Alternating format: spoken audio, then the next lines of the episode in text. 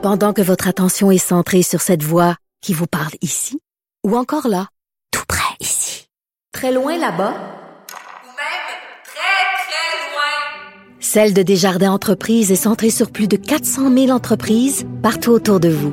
Depuis plus de 120 ans, nos équipes dédiées accompagnent les entrepreneurs d'ici à chaque étape pour qu'ils puissent rester centrés sur ce qui compte, la croissance de leur entreprise. Il ne mord pas à l'hameçon des fausses nouvelles. Mario Dumont a de vraies bonnes sources.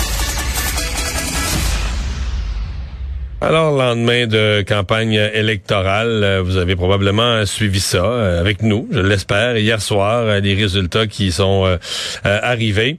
on va, évidemment, aujourd'hui, on va regarder ce que comment chacun des partis réagit, mais on va aussi regarder comment des groupes de la société envisagent le, le, prochain mandat, comment des groupes de la société voient leur relation avec le gouvernement réélu, avec le gouvernement réélu encore plus fort. Paul René Roy, et président de l'Association québécoise des retraités des secteurs publics et parapublics. Monsieur Roy, bonjour. Bonjour, Monsieur Dumont.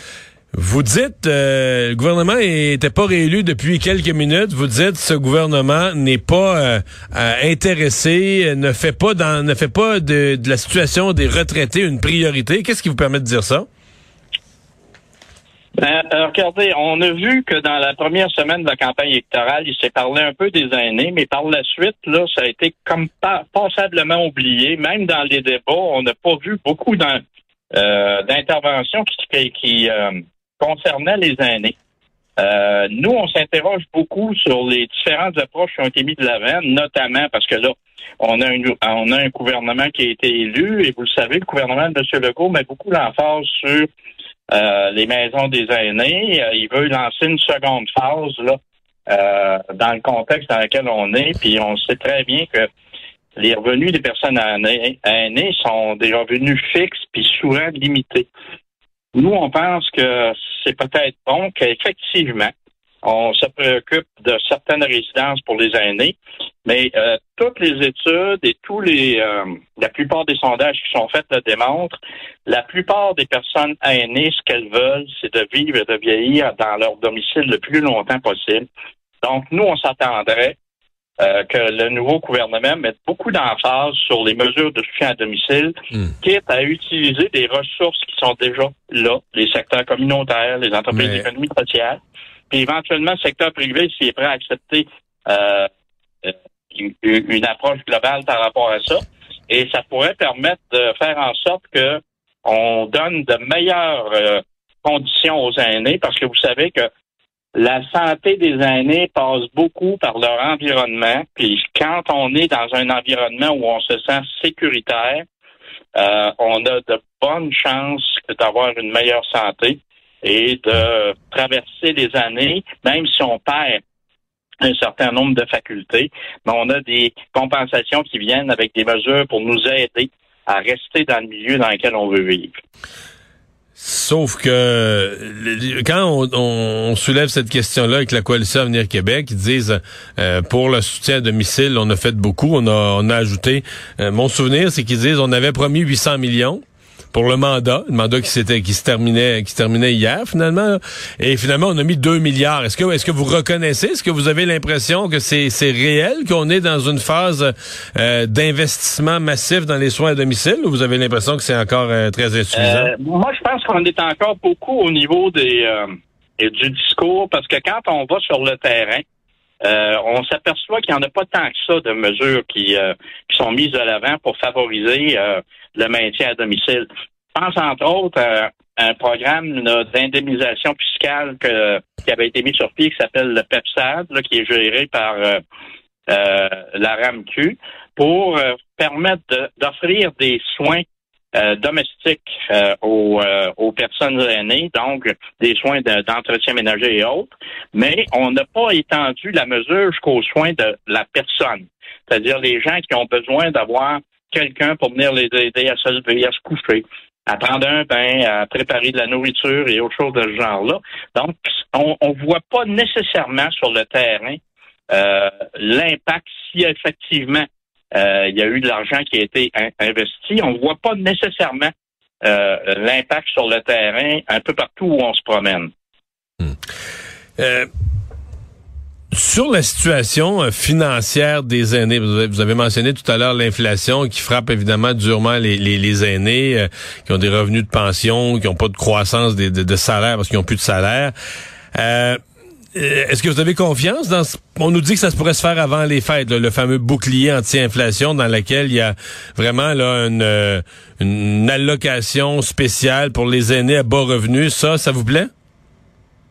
Euh, ça nous plaît dans la mesure où ça ne sera pas une mesure ponctuelle.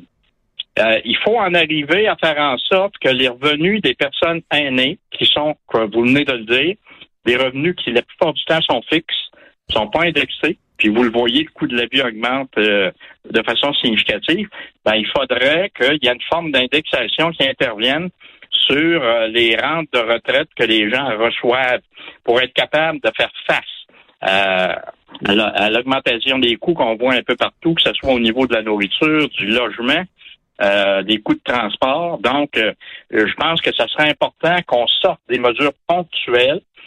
C'est bon que les gens reçoivent un chèque ou un, crédit d'impôt euh, momentané, mais il faudrait que ça perdure dans le temps pour s'assurer que ces gens-là qui ont des revenus fixes soient capables de traverser des périodes plus difficiles où le coût de la vie vient gruger dangereusement, puis vient faire en sorte que ces gens-là sont souvent obligés de faire des choix cruels euh, euh, pour euh, réussir à traverser la tempête. Dans votre communication hier, vous laissiez entendre que le gouvernement avait pas pris d'engagement ou s'était pas suffisamment intéressé aux aînés. En tout cas, c'est pas ce que les c'est pas ce que les aînés semblent avoir euh, perçu parce que euh, tous les sondages, là, peu importe la firme, montraient que euh, le gouvernement réélu hier soir a été réélu notamment, pas seulement, mais notamment par les aînés, là, que les aînés votaient pour la CAQ dans des proportions beaucoup plus fortes, par exemple, que les étudiants ou que les jeunes. Oui, oui. Et, ça, et ça, ça m'étonne pas.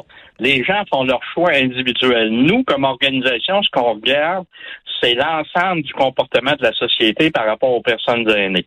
Euh, c'est ce, sur quoi on, on, s'attache. On comprend que les gens peuvent faire leur choix.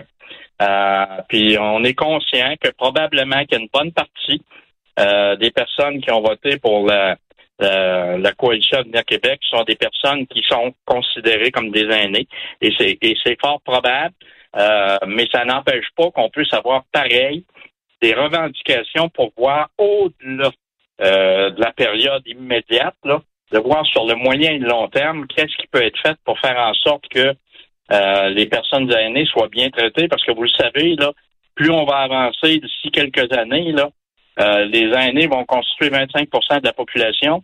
Ça risque d'être lourd sur le système de santé si on ne met pas en place des mesures pour s'assurer que les gens euh, soient bien traités. Puis vous savez que quand on investit pour maintenir les gens à domicile, on investit dans la prévention et tout investissement dans la prévention va faire en sorte qu'éventuellement, ça va amener des économies du côté du curatif. Donc, euh, ça nous apparaît excessivement important qu'on puisse se préoccuper de ça. Qu'est-ce que vous pensez des mesures, euh, toutes les parties en ont promis, on a déjà eu d'ailleurs dans les budgets euh, fédéraux, les budgets du Québec, progressivement c'est amené, les mesures pour encourager euh, les aînés, mais les aînés plus jeunes, on va dire euh, les, jeunes retraités, mais les encourager à revenir sur le marché du travail. Est-ce que ça, est-ce que c'est souhaité, souhaitable, par exemple, des avantages, à enlever des, des pénalités au régime, dans la régie des rentes, etc., pour faciliter ou rendre plus attractif le fait pour une personne de 64 ans, 65 ans, qui avait pris sa retraite, mais qui a encore une bonne santé et de la disponibilité, de revenir quelques jours par semaine ou de revenir à temps partiel, mais de revenir sur le marché du travail dans le contexte de la pénurie de main-d'œuvre?